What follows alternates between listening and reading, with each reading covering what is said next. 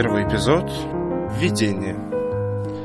Добро пожаловать на подкаст «Бутылка истории». Меня зовут Георгий, я ваш ведущий на этом подкасте, посвященном вопросам итогового междисциплинарного экзамена по направлению история в Национальном исследовательском университете Высшая школа экономики. Первый эпизод подкаста «Бутылка истории» вводный и не содержит информации по билетам для экзамена. Это мой первый опыт ведения подкаста, и надеюсь, что он будет интересным и полезным как для студентов-историков, так и просто для людей, неравнодушных к историческим вопросам. Тем не менее, целью подкаста «Бутылка истории» на данный момент является обсуждение вопросов для указанного экзамена, и я постараюсь сосредоточиться только на этом и лишний раз не уходить в сторону. Это будет устный экзамен из 63 широких вопросов по шести темам, который пройдет 10-11 мая.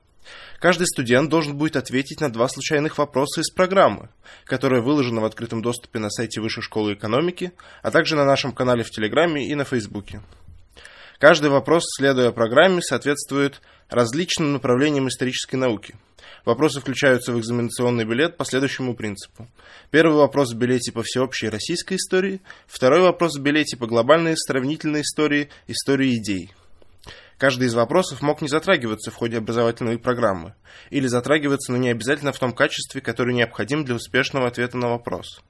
Пересдача госэкзамена, в отличие от сессии, не предусмотрена, за исключением случаев нарушения распорядка его проведения, но даже в этом случае вам потребуется ждать несколько месяцев для пересдачи, что может сильно помешать дальнейшему поступлению на магистрские программы.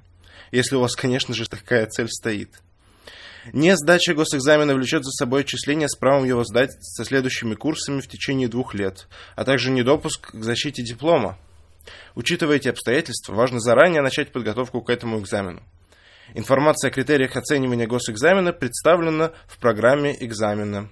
Оценка «отлично» или «блестяще» дается студенту за, цитата, «глубокие, исчерпывающие, убедительные знания всего программного материала, ясное понимание сущности и взаимосвязи рассматриваемых процессов и явлений, твердое аргументированное знание основных положений смежных дисциплин, логически последовательные, содержательные, блестящие, правильные и конкретные ответы на все вопросы экзаменационного билета» использование в полной мере в ответах на вопросы материалов всей рекомендованной литературы.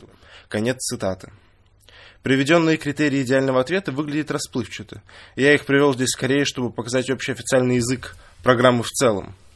По сути, оценка итогового междисциплинарного экзамена складывается из знаний фактической истории, скажем, имен и событий, понимания исторических процессов, явлений и их взаимосвязей, а также знакомство с источниками и историографией по каждой теме.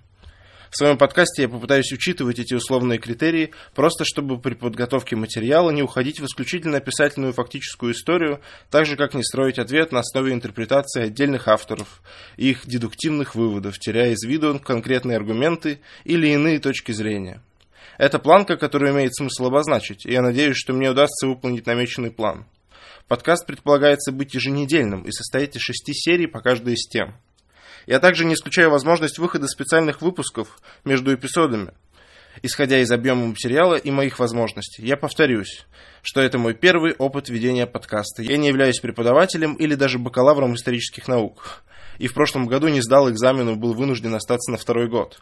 Так что я более чем надеюсь на вашу помощь и буду рад как критике касательно конечных выводов эпизода, так и предложениям по теме специальных эпизодов.